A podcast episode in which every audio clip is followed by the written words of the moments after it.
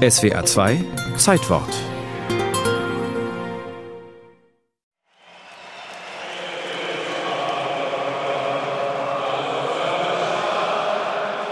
Das neue Fußballstadion, das in Gelsenkirchen am 13. August 2001 für den Traditionsverein FC Schalke 04 eröffnet wird, ist eines der ersten, das nicht durch die öffentliche Hand bezahlt wurde, sondern fast ausschließlich durch Investoren aus der Privatwirtschaft.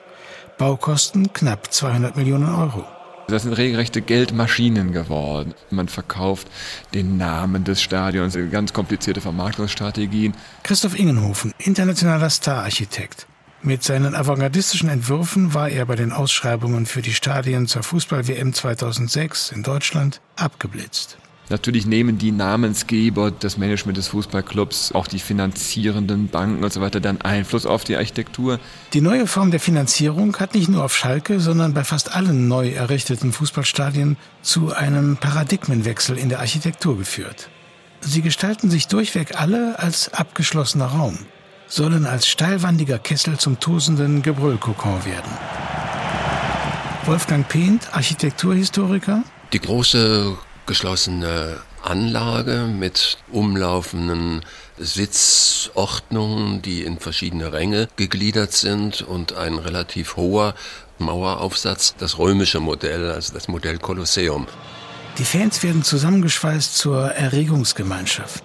Zumal dann, wenn wie in Gelsenkirchen bei miesem Wetter das Dach komplett geschlossen wird. Was im Gegenzug bedeutet, dass durch die nach innen überkragende Dachkonstruktion der Rasen viel zu wenig Sonnenlicht, Luft und Regen abbekäme, wäre er nicht auf ein riesiges Küchenblech mit Fahrgestell gepflanzt worden, mit dem er vor dem Spiel unter der Tribüne hindurch, tatsächlich kein Scherz, reingerollt wird. Ein unfassbarer Energieaufwand, aber die Stimmung ist natürlich sensationell, selbst wenn nur 15.000 drin sind, weil natürlich, wenn die schreien, dass alles im Stadion bleibt und zurückhalt. Uwe Seeler, Nationalspieler der 60er Jahre. Die früheren Stadien waren wunderschön. Wir kannten nichts anderes. Für uns war es fantastisch. Die waren aber offener und natürlich dadurch war die Stimmung nicht so im Stadion zu halten. Das konzentrierte Power-Erlebnis, 360 Grad Fußball, ja, Stereo Surround, ich weiß nicht was, mega, ja. Das hat schon was Überwältigendes, auch im negativen Sinne was Überwältigendes. Dem kann sich auch kaum jemand entziehen. Man verliert schnell auch die kritische Distanz, ja.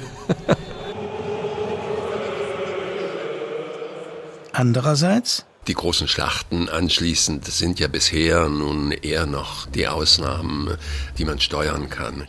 Stichwort Deeskalation durch einen Mix aus Gewaltentladung und Eindämmung, der eben gerade die Hexenkesselatmosphäre des Gelsenkirchener Kolosseums entgegenzukommen scheint. Die Power soll sich im Stadion ausagieren und nicht außerhalb.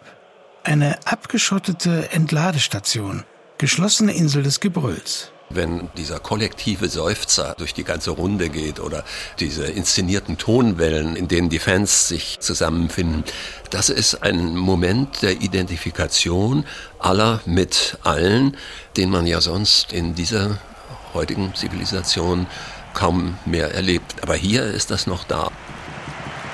Diese großen Arenen unserer Tage dienen der Triebabfuhr weil das Spiel, das jedenfalls, wenn alles gut geht, in friedlichen Formen vor sich geht und wo man also seine Affekte voll ausleben kann, aber schließlich doch an die Regeln gebunden ist. Also es ist eine vage Hoffnung, dass sich daraus so etwas wie ein Verständnis für Fair Play entwickeln könnte, dass das oft genug durchbrochen wird. Sieht man ja in jeder Saison. Ne?